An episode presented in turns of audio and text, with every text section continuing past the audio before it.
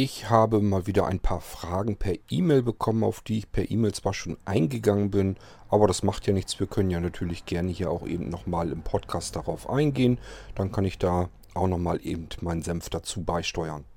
Ähm, ja, ist also wieder eine kleine F-Folge. F steht immer für Fragen, auf die ich dann versuche, eine Antwort zu haben.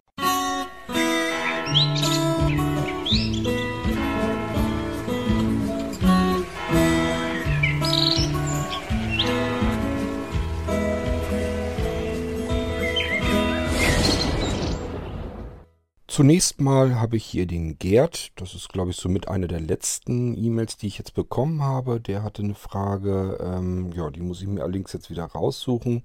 Das Mail-Programm hat das natürlich prompt verloren. Ich hatte die E-Mail natürlich schon geöffnet gehabt. Aber das macht nichts. Das ist ja schnell herausgesucht. So, der Gerd, der möchte einen Molino-Computer, da interessiert er sich dafür, hat dann eben äh, gesagt, was er eigentlich haben möchte. Und zwar, so wie ich das hier sehe, ist das der Molino Plus. Er benötigt also WLAN Bluetooth, das haben die ja alle. Den SD-Karten-Einschub, den haben die auch. Ist natürlich Micro-SD, ist nie eine vollständige SD-Karte. Dann Audio 3,5 Klinkenanschluss und das ist eben äh, typisch für den Molino Plus oder eben für den Molino Extreme. Ähm, da sind zwei Unterschiede. Der Extreme hat einen Lüfter, hat aber auch viel mehr Leistung und hat doppelt so viel Arbeitsspeicher drin. Wer sich also nicht an dem Lüftergeräusch stört, kann dann genauso gut lieber äh, den mit dem Lüfter nehmen und den 4 GB RAM und hat noch einen schnelleren Prozessor drin. Aber wie gesagt, der ist eben nicht lautlos.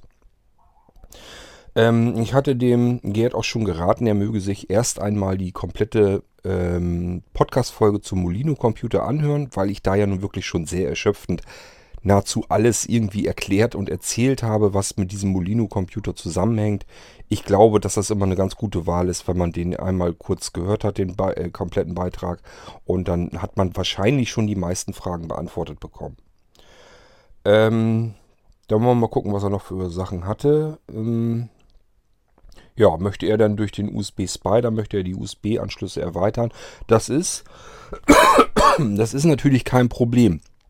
Problematisch wird es immer nur, ähm, wenn ich da jede Menge Stromverbraucher dranhänge. Wenn ich da Niedrigstromverbraucher reindrücke in den USB Spider, dann ähm, ist das kein Thema. Wenn ich da eine, ähm, äh, eine Tastatur und eine Maus und so weiter noch mit reinklemme, die brauchen nicht viel Strom. Das ist dann kein Problem. Klemme ich da aber externe Laufwerke an, zum Beispiel einen DVD-Brenner und nochmal eine Festplatte und so weiter.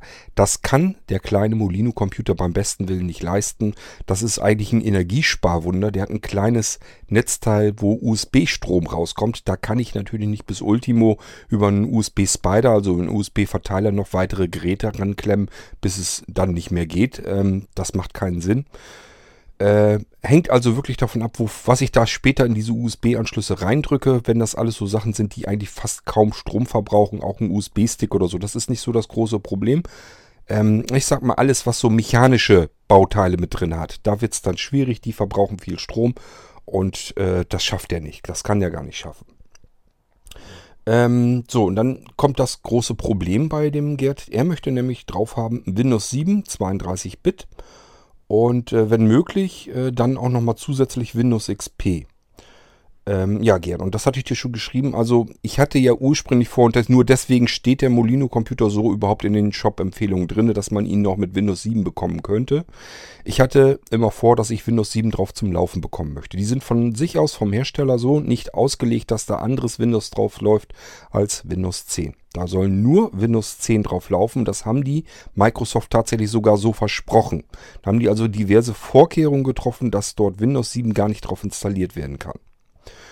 So, und äh, ich habe aber immer natürlich mehr Möglichkeiten. Das heißt, ich habe mir so im Kopf zumindest, habe ich mir so eine Richtung zusammengesponnen, wo ich wusste, da könnte ich einen knacken, da könnte ich es wahrscheinlich schaffen, Windows 7 auch drauf zum Laufen zu bekommen. Und dann hätte man das sicherlich mitmachen können. Ähm, ich hätte trotzdem davon abgeraten, wahrscheinlich da ein Multi-Boot-System drauf zu installieren. Aber gut, das hätte man eventuell sogar wirklich funktionieren können. Nur, ähm, das habe ich mir schon vor, ich weiß gar nicht wie langer Zeit vorgenommen. ich schaffe es zeitlich nicht. Es ist nicht zu machen. Das wäre, äh, das würde bedeuten, ich müsste ganz, ganz fürchterlich viel Zeit in dieses Projekt investieren, Windows 7 auf den Molino-Computer zu bekommen. Und es ist nicht zu schaffen. Wir machen jetzt äh, im kommenden Jahr ähm, den Shop, drehen wir runter auf äh, in den Energiesparmodus sozusagen. Das heißt, wir machen ihn fast dicht. Da ist bloß noch so ein paar Sachen, die wir dann eigentlich verkaufen wollen und äh, dann auch fertig machen. Und ansonsten wollen wir die Zeit benutzen, um alles mal neu zu strukturieren und neu zu überarbeiten, damit wir dann im Verlauf des Jahres ähm, den, das Shop-System wieder aufmachen können und vernünftig arbeiten können. Denn äh, wir sind mittlerweile so festgefahren von den ganzen Aufträgen her, dass es einfach nicht mehr geht. Wir haben hier fast Stillstand und das kann nicht Sinn der Sache sein. Das muss ich erst wieder frei bekommen und ich muss auch Vorkehrungen treffen, damit wir da nicht so schnell wieder reinschlittern können. Also solche Projekte, diese ganzen zeit- und arbeitsintensiven Sachen, habe ich jetzt erstmal alle komplett gecancelt, habe ich komplett gestrichen. Der Molino-Computer, wenn man den mit Windows 10 haben möchte, kein Problem. Mit Windows 7 oder noch älter wird nicht gehen. Können wir nicht leisten, einfach von der Zeit, vom Arbeitsaufwand her nicht. Ich hätte sonst gesagt, okay, man kann natürlich äh, das Ganze als virtuelle Computer draufpacken. Das wäre gar kein Problem gewesen. Hättest du jetzt vielleicht einen Computer gehabt und hättest dann dein Windows XP ganz normal darauf starten können. Ich sag mal so, Windows XP könnte man sogar noch probieren, ob es geht auf dem Molino-Computer. Also wenn du den Molino-Computer Extreme nehmen würdest, da hätte ich gesagt, da teste ich das mal aus, ob das funktioniert, dass du zumindest Windows XP da drauf laufen lassen kannst. Zusätzlich zum Windows 10. Ähm, das wäre dann auf einem virtuellen Computer auf dem re realen Computer drauf installiert und den kannst du ganz normal starten. Direkt über den Desktop zum Beispiel. Kannst also ganz normal erst das Windows 10 starten. Siehst dann ganz normal, kannst du auf dem Desktop, findest du dann Win äh, Windows XP starten. Ähm, das startest du dann einfach und dann musst du eben so lange warten, wie es eben dauert, bis ein Computer normalerweise gebootet ist. Und dann bist du in einem Windows XP drin, kannst dann normal drin arbeiten. Man muss das aber ausprobieren. Das kann sein, dass das auch auf dem Extreme zu langsam läuft. Das hängt einfach damit zusammen, dass die Z- und die X-Prozessoren von Intel schlicht und ergreifend keine Virtualisierung, keine Hardware-Virtualisierung haben. Hardware-Virtualisierung ist wichtig, das heißt, da wird immer die Hardware des Computers wird durchgereicht an die virtuelle Maschine und deswegen kann die fast genauso schnell laufen, wie auf, als wenn sie real installiert ist. Das geht ohne Hardware-Virtualisierung nicht. Dann muss das alles Software emuliert werden. Und dadurch äh, muss also die Hardware des realen Computers die komplette Umgebung, den kompletten virtuellen Computer per Software berechnen. Und das ähm, bricht dann so zusammen, dass das eben sehr langsam läuft. Ähm, das kann man nur mit äh, Hardware-Power wieder kompensieren. Und äh, ja, das haben einfach diese Z- und X-Prozessoren, das reicht da einfach nicht aus. Ähm, man kann es natürlich ausprobieren. Das XP könnte ich mir vorstellen, dass das noch annehmbar läuft. Windows 7 kannst du dann allerdings ganz knicken. Das wird mit Sicherheit nicht gehen auf einem virtuellen Computer. Also, was ich dir anbieten kann, ist ein Molino-Computer mit Windows 10. Gar kein Problem.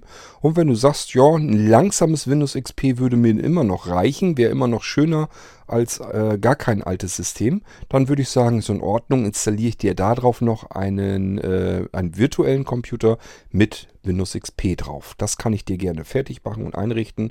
Das kannst du so bekommen. So, ähm, ja, du sprichst dann bloß nochmal, wenn beide Systeme überhaupt gleich, äh, gleichfalls möglich sind und wie viel Speicher man dann, ähm, wie viel der erforderlich ist. Der Molino-Computer hat ja immer diese 32 30 GB SSD-Speicher drin. Ist genau genommen, es ist ein M-Flash-Speicher, ist also noch nicht mal, dass da ein rein rassiger SSD-Speicher drin ist, aber die Hersteller nennen das ganz gerne SSD-Speicher. Ähm, spielt keine große Rolle. Das reicht für normales Arbeiten völlig aus und das ist auch sehr flott, ist schneller als ähm, zum Beispiel Festplattenspeicher. Aber den kann man eben nicht austauschen. Der ist komplett auf der kleinen Platine verlötet. Da ist jetzt nicht so, dass man da irgendwie noch ein SSD-Laufwerk irgendwie einbauen könnte oder sowas. Du hast eigentlich nur die Möglichkeit, ähm, dass du eine MicroSD, dass die da zusätzlich rein kann. Und ähm, ja, ich weiß nicht, ob man darauf äh, dann das Windows XP laufen lassen sollte. Muss man eigentlich, weil das verbraucht ja auch ein paar Gigabyte. Es geht wahrscheinlich gar nicht anders. Aber MicroSD ist nicht unbedingt der schnellste Speicher. Der ist äh, verhältnismäßig langsam. Ähm, ja, wie ich schon sage, das muss man eigentlich, muss man es ausprobieren. Ähm, die Windows XP-Maschine braucht gar nicht so fürchterlich viel Speicher. Das ist gar nicht so weiter äh, schlimm. Das heißt, wenn du da jetzt zusätzlich noch eine weitere 32 GB Karte mit bestellst oder so, es reicht vollkommen aus. Kann man da drauf das XP und das komplette Datenlaufwerk, Programme, ähm, Dateien und sowas, das kann man alles auf diesem einen Laufwerk dann auf dem zusätzlichen draufpacken und das sollte dann eigentlich kein Problem sein. Also 32 GB würde ich so behaupten, reicht dafür bereits aus. Es sei denn, dass du mit diesem Windows XP irgendwas Besonderes vorhast, dass da sehr viel Daten anfallen und sich dieses System dann immer weiter aufbläht, dann braucht es natürlich umso mehr Speicher. Aber das musst du dann selber besser entscheiden, äh, was du mit dem XP-System eigentlich vorhast. Ähm, so, jetzt muss ich wieder ein bisschen lesen. Die Stromversorgung grundsätzlich über Akku. Nein, die Stromversorgung wird nicht grundsätzlich über Akku geregelt. Da ist kein eingebauter Akku oder sowas, sondern das ist eigentlich ein Ersatz für einen Desktop-Rechner. Das heißt, also jetzt nicht von der Leistung her, sondern von der, von der Art des Arbeitens her. Der ist für, für mobiles ähm, Arbeiten, ist der Molino-Computer eigentlich nie ausgelegt gewesen. Das äh, haben wir ihm beigebracht. Und zwar äh, liegt da ein Netzteil bei und dieses Netzteil hat einen USB-Anschluss. Das ist aber kein normales USB-Netzteil, sondern das hat wesentlich mehr Power. Und dann kannst du den Molino-Computer an diesem USB-Netzteil betreiben. Du kannst aber einen zusätzlichen Akku kaufen, einen Molino-Akku. Und den kannst du mit diesem Netzteil wieder laden und kannst dann den Molino-Computer an den Akku anschließen und ihn dann mobil benutzen. Vorteil ist einfach, der Molino-Computer, ähm, der ist sehr, sehr energieeffizient. Das heißt, der läuft mehrere Tagen, Tage, je nachdem welchen Akku du nimmst, mehrere Wochen bis hin zu mehreren Monaten in einem Rutsch durch, ohne dass du den Akku aufladen musst. Und das ist natürlich eine Besonderheit des Molino-Computers und dieses Gespanns mit dem Akku dann. Ähm, das heißt, du kannst einen Akku dazu kaufen und ihn, äh, den Molino-Computer mit diesem Akku betreiben. Das würde gehen. Ähm, ist aber natürlich nicht nötig. Du kannst den ganz normal über ein Netzteil betreiben. Du fragst, würde der Molino-Akku für 39 Euro reichen?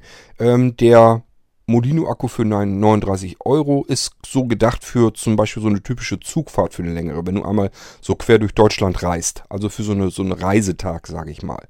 Dass du so wie ein gutes Notebook hast, also dass du mit dem Ding wirklich so 8, 9 oder 10 Stunden arbeiten kannst. Das sollte mit diesem kleinen Molino-Akku bereits vollkommen gut gehen. Ich habe mir auch schon sagen lassen, dass das welche so machen, die also den kleinen Molino-Akku nehmen und damit zum Beispiel eine längere Bahnreise oder so gemacht haben und dann ihren Molino-Computer mit diesem kleinen Molino-Akku, mit dem Nano, heißt der ja, ähm, betrieben haben. Das funktioniert tatsächlich so, wie ich es auch gedacht habe. Da habe ich jedenfalls äh, entsprechend positive Rückmeldungen bekommen. Und äh, wenn man ihn, den Molino-Computer, eine ganze Woche hindurch betreiben will mit dem Akku, das geht auch, dann nimmt man den normalen Molino-Akku, den für 99 Euro. Damit kann man tatsächlich Windows auf diesem Molino-Computer eine komplette Woche hindurch oder fast eine komplette Woche. Ich habe es hier auf knapp sechs, rund äh, etwas über sechs Tage gebracht. Und äh, das heißt, man kann eventuell auch mal im Akku, man, ach, im Urlaub zum Beispiel, wenn man so eine Woche Urlaub irgendwo macht, sitzt man ja nicht den ganzen Zeit, die ganze Zeit über vor diesem äh, Molino-Computer. Ähm, ich hoffe mal, dass man dann auch nebenbei ein bisschen Urlaub macht. Dann würde es schon reichen, einmal so einen vollen Akku mitzunehmen und den bräuchte man wahrscheinlich im Urlaub noch nicht, noch nicht mal aufzuladen und könnte die ganze Zeit hindurch mit dem Molino-Computer äh, mobil arbeiten. So, ähm, ich hätte gerne eine telefonische Beratung, schreibst du, und dann Schri ein schriftliches Angebot. Also bei Blinzeln ist es immer ganz schön, wenn wir entlastet werden, soweit wie es irgendwie möglich ist. Eine telefonische Beratung ist meistens nicht nötig, aus der Erfahrung heraus. Das hat nichts damit zu tun, dass wir nicht äh, gern mit dir plaudern würden, aber es ist nicht nötig. Es bringt eigentlich nicht ganz viel. Denn du kannst dir nicht alles merken, was ich dir am Telefon erzähle. Du hast am Telefon auch keine Möglichkeit, dass du irgendwie sagen kannst, okay, ich spule nochmal zurück und lass mir das nochmal eben erzählen, vielleicht verstehst dann. Ähm, du machst dir am Telefon wahrscheinlich auch keine Notizen. Ähm, ich habe bemerkt, wenn sowas ist, dass ich mit Leuten am Telefon rede und die die ganze Zeit irgendwelche Fragen und so weiter beantworten, dass dann nachher die sich das alles überhaupt nicht merken können. Ich brabbel die dann voll und die sagen sich hinterher, ich weiß gar nicht mehr, was der mir alles erzählt hat.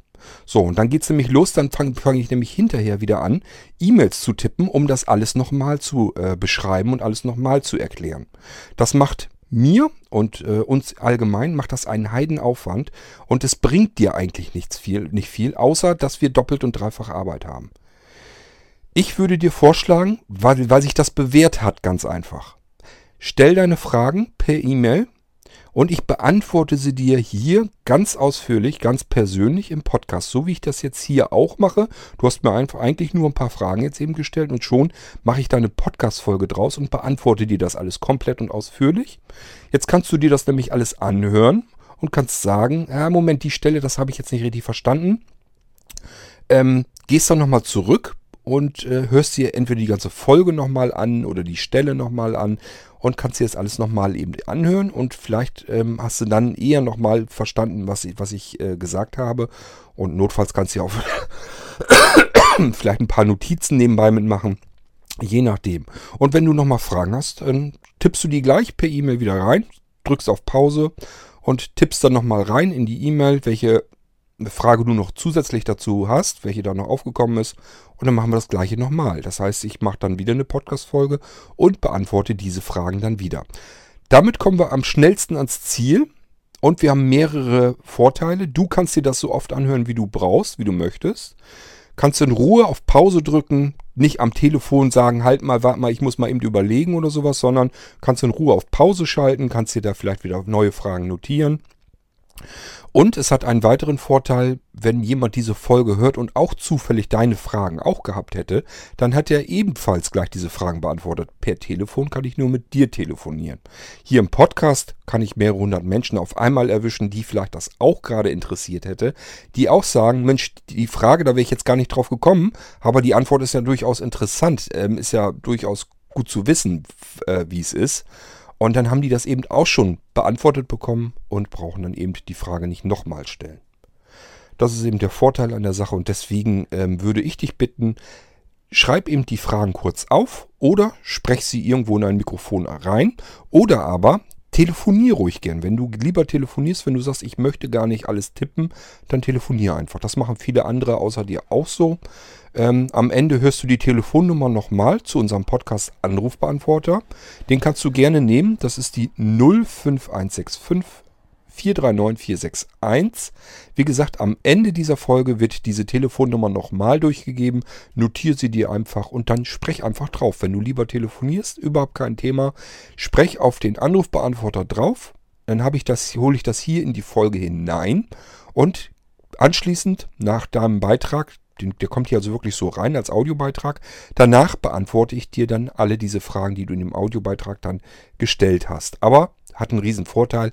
Andere Leute können die Fragen hören, andere Leute können die Antworten hören und eventuell muss ich bestimmte Dinge nur einmal erklären, statt immer wieder und immer wieder. Und alles macht einfach furchtbar viel Arbeit und wir kommen überhaupt nicht mehr dazu, für euch die Computer einzurichten, weil eben alles drumherum äh, ebenfalls viel Arbeit macht und man muss einfach mal gucken, wie kriegen wir das hin, dass wir äh, ein bisschen vernünftiger die Aufträge abwickeln können? Und das können wir einfach nicht, wenn wir ähm, auch noch überall ständig anrufen müssen und noch irgendwelche langen Fragen beantworten müssen. Und das meistens, wie gesagt, aus Erfahrung heraus kann ich dir äh, versichern. Danach geht's dann nochmal per E-Mail los, dass ich die Sachen nochmal erklären muss, weil du dir das einfach alles gar nicht merken kannst, wenn ich dich voll brabbel.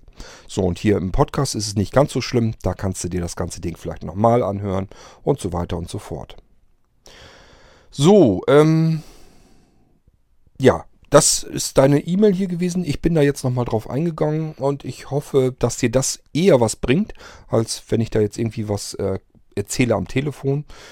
Ich sag ja, am besten hör dir mal diese Podcast-Folge an. Ich habe dir den Link dazu schon gemailt und äh, die würde ich mir zuerst anhören. Da wird eigentlich schon so viel erzählt und erklärt, ähm, dass wahrscheinlich schon die allermeisten deiner Fragen dort komplett beantwortet sind, dass da gar nicht mehr viel Fragen auftauchen. So habe ich es jedenfalls bei den anderen. Es gibt ja ganz viel Interesse an dem Molino-Computer und ich sage den Leuten immer, hör dir bitte erst die Folge an, dann stell die Fragen. Und es ist jetzt schon mehrere Male wirklich so gewesen, dass danach schlicht und ergreifend überhaupt gar keine Fragen mehr kamen.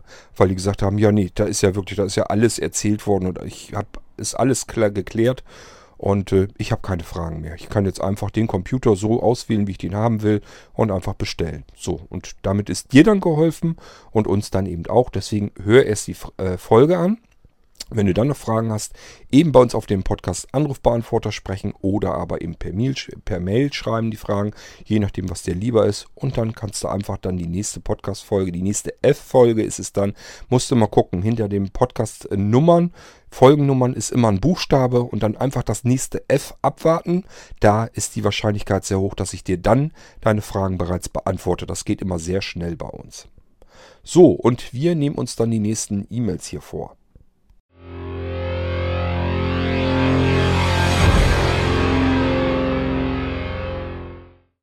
Als nächstes habe ich den Dennis, der hat ja immer noch sein NAS-Projekt, sein selbstgebautes NAS mit dem Speedport vor.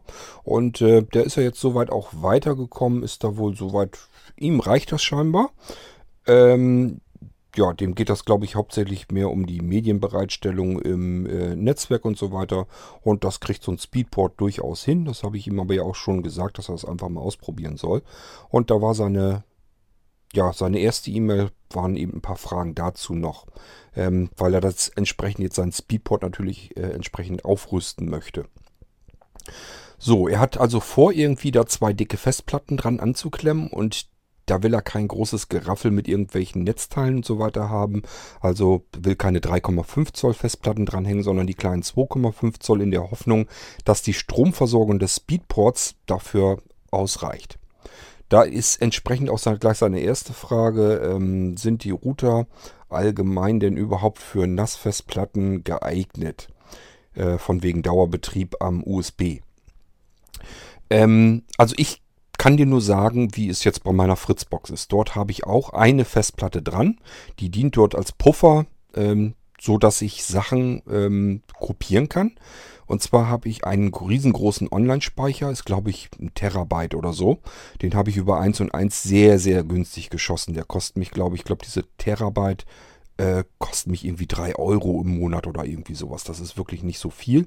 Und äh, den kann man in der Fritzbox einrichten. Und dann sagen die äh, von AVM, packt dir da eine möglichst gleich große Festplatte dran, dann dient die als Puffer, dann hast du einfach den Vorteil, du kannst dann mit dem Computer ähm, auf das NAS-Laufwerk über die Fritzbox Daten drauf kopieren und man wird sich wundern, das geht ganz schnell. Das liegt nämlich daran, weil der Computer nicht die Daten wirklich auf, das, äh, auf den Cloud-Speicher drauf kopiert, sondern eben auf äh, die Festplatte. Und die Festplatte dient dann als Puffer. Das heißt, ich kann den Computer ausschalten und der Puffer, die Festplatte, kopiert dann munter weiter die Daten, die ich dort eben hinkopiert habe, weiter auf das Cloud-Laufwerk von 1 und 1. Deswegen habe ich dann eine Festplatte drauf, dran. Das ist allerdings bei mir, in meinem Fall, ist es eine 1,8 Zoll Festplatte. Also die, äh, die Festplatte mit der geringsten Stromaufnahme ähm, überhaupt. Die braucht eigentlich fast nicht ganz viel mehr als äh, ein USB-Stick, ein größerer. Also das ist schon, ähm, ja, die geringste Stromaufnahme, die ich überhaupt in einer Festplatte haben kann. Bei 2,5 Zoll Festplatten, du hast jetzt noch das Problem, dass die, äh, du willst zwei 4 Terabyte Platten haben. Das sind zudem auch noch sehr schwere Platten. Die sind nämlich doppelt so dick wie normale 2,5 Zoll Festplatten. Ähm, das heißt, der Spindelmotor drin, der hat mehr Leistung, muss mehr anschubsen können, muss mehr Gewicht rotieren lassen. Und ähm, das kann also sein, dass dein Speedport da wirklich Probleme mitbekommt. Ich könnte mir vorstellen, zumindest, wenn du beide Festplatten anklemmst. Aber wissen tut das keiner. Das kannst du wirklich nur ausprobieren.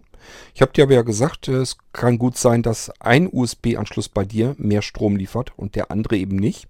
Und deswegen kannst du das vielleicht so ein bisschen verteilen, indem du einen Spider, einen USB-Spider-Kabel, den, den Power Spider vom Blinzeln-Shop, dass du den dazwischen schaltest. Ich bin mir natürlich nicht sicher, weil ich nicht weiß, wie die USB-Anschlüsse an deinem Speedport gesetzt sind, ähm, ob das überhaupt funktioniert. aber Versuch macht klug. Probierst du den Spider dran zu setzen und ich weiß nicht, guck mal eben, ob du da nicht sogar die nächste Frage dann hast. Äh, kann das Spider-Kabel die beiden Festplatten an dem Speedport je ein USB-Port zuordnen? Denn der Speedport geht ja davon aus, dass er einen USB eine Festplatte und am anderen eine andere USB-Festplatte hat. Ähm, nee, da geht dein Speedport nicht von aus. Da stellst du dir viel zu, ja, wie, wie du es nimmst, zu einfach oder zu kompliziert vor. Dein Speedport, der hat einen USB-Controller drin. Genauso wie ein, ein äh, Computer einen USB-Controller drin hat. Da ist also ein einzelner Controller drin. So, und der geht raus äh, an die verschiedenen Anschlüsse. Und diese Anschlüsse, das sind nicht zwei USB-Controller, sondern das sind eigentlich, ist schon bereits der erste Hub, den du hast.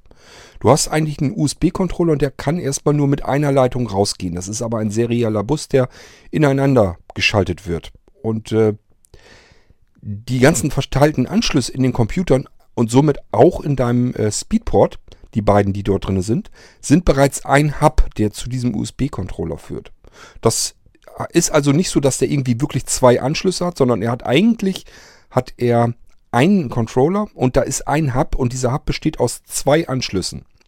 Und das sind die beiden Anschlüsse, die, die du im Speedport drin hast. Das heißt, dem ist das Schnurzpiep egal, ob du jetzt am einen Anschluss einen weiteren Hub anklemmst und dort mehrere Festplatten anklemmst oder an beiden Anschlüssen jeweils ein, äh, eine Festplatte, das ist dem Controller Schnurzpiepe. Der merkt bloß, es sind irgendwo an diesem riesengroßen Bus sind neue Laufwerke angeklemmt worden. Den muss ich jetzt Adressen zuteilen, damit sie ansprechbar sind. Und äh, dann muss ich den, mit denen noch so ein bisschen aushandeln, wie viel Strom die kriegen müssen. Und dann ist das Ding fertig. Dann kriegt ist, ist halt das Ding angemeldet und dann kann er mit diesen Laufwerken arbeiten. Das heißt, du kannst also wirklich solch einen Power Spider anschließen. Ähm, erst an einem Anschluss, dann den anderen Spider Power äh, Anschluss an den anderen Anschluss vom Speedport.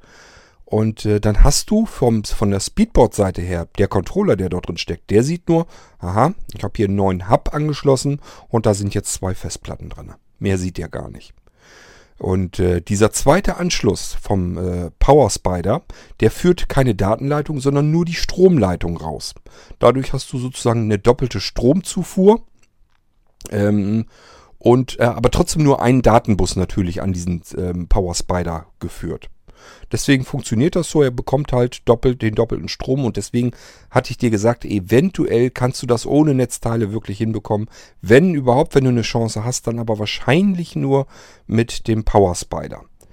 Nichtsdestotrotz musst du dir immer darüber im Klaren sein, die beiden Platten brauchen Strom und das nicht zu knapp. Und das muss dein Speedport bereitstellen. Der hängt nämlich auch nur an einem relativ kleinen Netzteil. Also, ähm, ich würde zumindest mal so ein bisschen im Auge behalten, mal die Hand auf den Speedport legen, ob der jetzt besonders heiß wird und so weiter. Also man kann das ausprobieren und ich kann auch nachvollziehen, dass du da keine Netzteile, also keinen Aktiv-Hub zwischenschalten willst. Aber ähm, ich wäre trotzdem so ein bisschen vorsichtig, wenn du das da anklemmst, ähm, so ein bisschen gucken, wird der Speedport besonders heiß oder ähm, ich habe das zum Beispiel in meiner Fritzbox so, die zeigt mir dann an, wie die Energieversorgung ist, ob die, bei wie viel Prozent die liegt und wenn die ständig bei Vollauslastung wäre, bei 100 Prozent, würde ich persönlich dieses Vorhaben ehrlich gesagt aufgeben. Ich weiß nicht, ob der Speedport solch eine Funktion auch bereitstellt. Wenn ja, würde ich mir die mal anschauen, wenn du die beiden Festplatten angeklemmt hast, wie die ähm, Stromzufuhr, wie die Energieauslastung, was die anzeigt. Und wenn die die ganze Zeit bei vollständig 100% ist, ich weiß nicht, ob du deinem Speedboard da wirklich einen großen Gefallen mit tust. Ausgelegt ist es von Hersteller mit Sicherheit nicht so. Ähm, die werden wahrscheinlich gesagt haben, wenn überhaupt eine Festplatte dran, eine kleine 2,5 Zoll Platte müsst ihr noch schaffen, aber alles drüber hinaus mh, hm, könnte kritisch werden. Aber wie gesagt, probier es aus. Ähm, Normalerweise gebe ich natürlich auch keine Garantie darauf. Normalerweise dürfte er dann, dürfte dann nichts passieren. Also es ist jetzt nicht so, dass der ähm, USB-Controller am Speedboard dir kaputt geht oder sowas. Aber es könnte gut sein, dass er dir den USB-Ausgang ähm, wirklich abschaltet, dass er dir den deaktiviert. Und dann musst du einfach einen Stecker wieder rausziehen und dann sollte es eigentlich dann wieder funktionieren. Wenn nicht, Speedport einfach mal eben vom Netz nehmen und nochmal neu starten lassen. Aber wie gesagt, ähm, erstens, ich kenne den Speedport nicht. Zweitens, ähm, ja, das wird wahrscheinlich so vor dir noch keiner ausprobiert haben. Also kannst du immer nur testen, mehr kannst du nicht machen. Ähm, jetzt muss ich wieder gucken, was hast du denn noch? Ähm, Speedport in Nee, das war die andere Frage. Ähm, kann ich die beiden Festplatten zur Not auch mit dem Nano oder mit, dem, mit der Bleebox verwenden, falls es am Speedport doch nicht geht. Ähm, klar, logisch kannst du das. Du kannst die beiden Festplatten, sind ganz normale 2,5 Zoll Festplatten, ähm, die kannst du natürlich an jedem beliebigen Computer und so weiter verwenden. Und der Nano, sowohl auch wie die Bleebox, die haben beide genug Power, die haben anständige Netzteile. Es ist dann kein Problem, die können dann die beiden Festplatten ganz normal mit versorgen. Ich würde sogar sagen, ähm, wenn du mir eine von den beiden Festplatten dann zurückschickst, weil du sagst, ach ja, ist doch nicht schlecht, wenn ich die vielleicht intern habe, dann versuche ich dir die einzubauen. Weder der Nano noch die Bleebox sind dafür ausgelegt, die 4 Terabyte Platten aufzunehmen. Das liegt wie gesagt daran, dass die 4 Terabyte Platten, übrigens genauso wie die 3 Terabyte Platten, doppelte Dicke haben. Und äh, die sind eigentlich, die passen in, in, die, in den Nano und in die Blee-Box nicht rein. Das macht aber nichts. Ich bin ja, was das angeht, Bastelkönig. Und äh, ich kriege die trotzdem eingebaut. Das ist nicht das Problem. Die baue ich dir dann mit ein. Dann kannst du also eine von diesen 4 Terabyte Platten kannst du auch im Normalfall jedenfalls in die Bleebox oder den Nanocomputer, je nachdem, was du dich dann entscheidest, äh, kann ich die auch einbauen. Die, ich kann dir also eine von den Platten kann ich dir einbauen und die andere packst du da dann extern noch dran und äh, ja, dann hast du es vielleicht nochmal wieder ein bisschen schicker. Ähm, hast du noch mehr Fragen? Ja, da ist noch eine. Blinzeln USB over LAN, ob das vielleicht was wäre, WLAN. Ähm, das ist ja dieser Netzwerkserver, den wir haben, womit man ein USB-Laufwerk, äh, vor allem ist es ja dann ähm, sozusagen übers Netzwerk bereitstellen kann an verschiedenen Computern. Ähm, ob das eine Alternative ist, bekäme dort auch das iPhone eine Verbindung. Nee, das ist ähm, kein Medienserver und das ist auch kein NAS oder sowas, sondern das ist eigentlich eine Art USB-Verlängerung. Das heißt, ich kann ein USB-Gerät an einem winzigen kleinen Kästchen anschließen. Dieses Kästchen wird mit dem Netzwerk verbunden. Spielt jetzt gar keine Rolle, ob per Kabel oder per WLAN. Das ist mit dem Netzwerk verbunden. So, und jetzt kannst du mit jedem herkömmlichen Computer, den du hast, da kannst du jetzt sagen, ich installiere mir eine Software, eine Treibersoftware, die aus dem entfernten, über das Netzwerk bereitgestellte USB-Gerät, dass sie den sozusagen einen Anschluss direkt am Computer vorgaukelt. Es ist also, als wenn man einen virtuellen USB-Controller hat im Computer, ähm, wo man das Laufwerk direkt anklemmen würde. Aber da kann jetzt eben das komplette Netzwerk dazwischen geschaltet sein.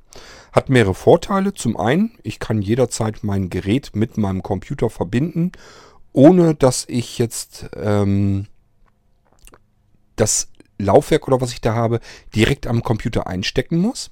Zum Zweiten, ich kann meinen Computer einfach laufen lassen und kann äh, an diesem winzigen kleinen Kästchen einfach dort die Laufwerke wechseln und die werden dann mit meinem Computer automatisch verbunden, der in der Ferne irgendwo bereitsteht. Und ähm, ich kann dieses Laufwerk, ohne dass ich es überhaupt anfassen muss, das kann irgendwo an diesem kleinen Kästchen, wie gesagt, hängen, kann ich einfach sagen, ich kann das mit mehreren Computern verbinden. Also jeweils nur einen Computer zugleich. USB funktioniert nicht so, dass man es sharen kann, dass man also ähm, USB-Gerät an mehreren Controllern anmelden kann. Das funktioniert rein technisch nicht. Ist, äh, ist der USB-Bus einfach gar nicht für ausgelegt gewesen. Das kann immer nur ein Gerät, ein USB-Gerät kann mit einem USB-Controller zeitgleich verbunden sein. Und äh, das ist übrigens auch der Grund, warum das bei virtuellen Computern so ist. Wenn ich einen virtuellen Computer habe, möchte ein USB-Gerät mit diesem virtuellen Computer verbinden, dann muss ich es vom realen Computer eben abtrennen und dann wird es mit dem virtuellen Computer verbunden. Und so ist das auch mit diesem Netzwerkserver. Wenn ich äh, das dort angeschlossene Laufwerk mit einem bestimmten Computer im Netzwerk verbunden habe, dann ist es damit verbunden, dann kann ich es nicht mit anderen zugleich auch noch verbinden, sondern das wird dann eben von dem einen Computer, muss getrennt werden, damit ich es dann an einem anderen Computer wieder verbinden kann. Aber das Schöne ist eben, das Laufwerk an sich bleibt immer an der gleichen Stelle mit diesem kleinen Kästchen verbunden und ich kann mich mit jedem Computer mal eben schnell mit diesem Laufwerk oder was immer ich da angeklemmt habe, verbinden. Das ist dieser Netzwerk-USB-Server, der dann eben LAN oder WLAN annimmt und es gibt für iPhone schlicht und ergreifend ist diese USB-Bus-Geschichte gar nicht vorgesehen. Es gibt gar keine Treiber dafür, keine Software. Das heißt, mit dem iPhone drauf zugreifen funktioniert nicht. Ähm, ich persönlich wüsste jetzt nur, Ich glaube, es geht. ich glaube, es geht mit ähm, Windows und es geht mit Mac. Und meine sogar mit Linux, aber dann hört es dann auch auf. Also mit Android oder iOS oder sowas, das kannst du vergessen. Ich selbst habe es natürlich nur hier mit Windows ausprobiert, weil ich dafür ja auch Programme bereitstellen will. Und ähm, ja, mit Windows ist es natürlich dann kein Thema. Solange wie ich mit Windows arbeite, mit Standard, normalen Standard-Laufwerken, also USB-Stick oder USB-Festplatte oder sowas, überhaupt kein Problem. Probleme gibt es dann mit besonderen USB-Geräten, wo ich vielleicht sogar noch Treiber oder so installieren muss. Das funktioniert nach meiner Erfahrung nicht. Es soll zwar angeblich alles prima funktionieren, aber ganz so prima, wie der Hersteller das da angibt, funktioniert es dann trotzdem nicht. Aber ich sag so, mit so Standardkomponenten wie Laufwerken oder sowas ist es tatsächlich kein Problem. So, ähm, bevor ich dann zu deiner nächsten E-Mail komme, da hast du nochmal Fragen gestellt, ähm, machen wir mal einen kleinen Zwischensound hier und dann kümmere ich mich um deine nächste E-Mail. Weiter geht's mit deiner anderen E-Mail. Die muss ich jetzt wahrscheinlich auch wieder so. Ja, das springt jedes Mal raus. Das ist auch wieder stark. Naja, gut, das nützt ja nichts. Ich suche die mal eben neu raus. Also ich habe deine letzte E-Mail eben noch geöffnet gehabt. Gehe eben raus ins Aufnahmeprogramm, will zurück in deine noch geöffnete E-Mail gehen. Hat er dann schon wieder rausgekippt. Ähm, ja, äh, warum das so ist, keine Ahnung. Ich muss aber trotzdem mal, hier ist eine Frage zum Bluetooth Multi-X Empfänger. Da meintest du ja, du hättest eine prima neue Bezeichnung erfunden. Nicht so wirklich, denn das Multi-X, das X steht eigentlich für Cross. Das heißt, ähm, dass ich den anderen Multi-X-Konverter genommen ha genannt habe. Ähm, hat einfach den Hintergrund X steht als Cross-Lösung. Das heißt immer Eingang und Ausgang also über Kreuz sozusagen.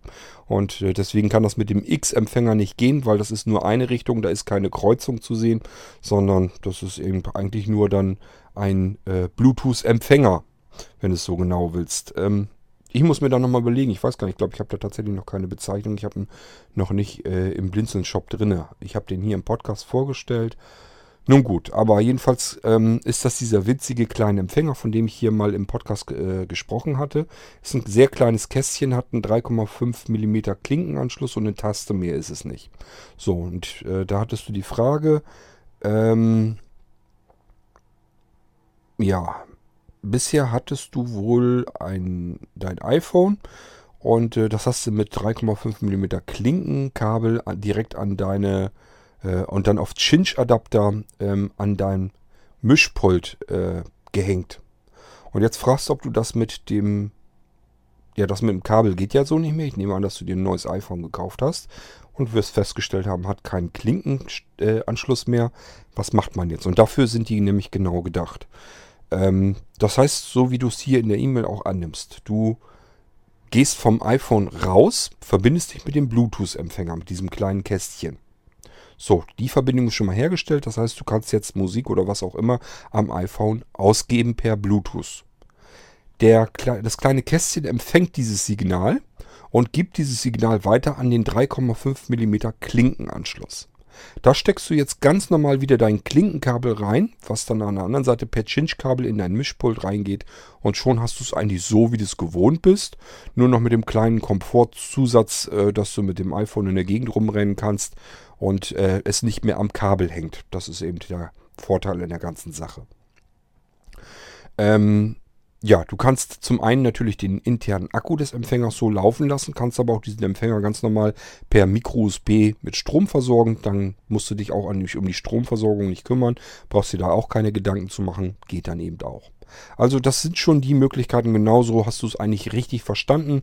Dafür ist das genau gedacht, was du da jetzt vorhast. Da kannst du diesen kleinen Empfänger nehmen, aber kannst natürlich auch den, den Cross-Konverter nehmen. Das geht dann selbstverständlich auch. Da hast du dann eben beide Wege. Ähm, ja, und damit war deine zweite E-Mail eigentlich schon beantwortet und ich bin am überlegen, hatte ich noch eine? Ich meine eigentlich nicht, dass das noch, also ich hatte jetzt ganz viel hin und her mit, mit Ecker zum Beispiel, aber das haben wir jetzt alles in trockenen Tüchern. Ähm, das heißt, das geht jetzt alles seinen Gang. Äh, für Eckhard kann ich jetzt die Sachen einkaufen, der will einen ordentlich dicken Computer haben und den baue ich ihn jetzt erstmal fertig. Ja, aber da waren, glaube ich, nee, da waren, glaube ich, keine Fragen mehr. Gut, so, Und ansonsten, wir gehen Richtung Wochenende. Es ist heute Freitag und äh, ich hoffe, ihr habt ein schönes Wochenende.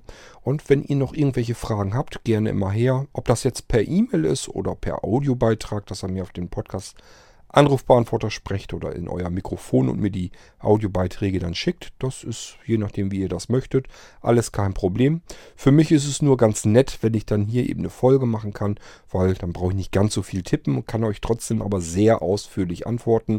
Und deswegen finde ich das ganz nett hier mit den Fragen und Antwortfolgen, die wir dann hier im Podcast ähm, abhandeln können. Ich werde wohl diesen Podcast noch einmal eben veröffentlichen über Opinion. Opinion macht ja am 1. November dicht, aber äh, ein paar Tage sind es ja noch. Und ich glaube, bis dahin haben wir das Ding rüber gerettet in MP3. Das ist nicht ganz so schlimm. Ähm, aber das Schöne ist eben, ich habe sofort, wenn ich es hier jetzt online habe, habe ich es eben online und kann dann zum Beispiel bei Gerd eben sagen, hör dir mal eben bitte schnell die Fragenfolge an. Da habe ich dir deine E-Mail dann nochmal direkt beantwortet. So, das soll es dann aber auch gewesen sein. Ich wünsche euch, wie gesagt, ein schönes Wochenende. Macht's gut. Tschüss. Bis zur nächsten Folge. Vermutlich dann nur noch auf dem Blinzeln-Feed. Äh, ja, bis dann. Macht's gut. Tschüss, sagt euer König Kurt.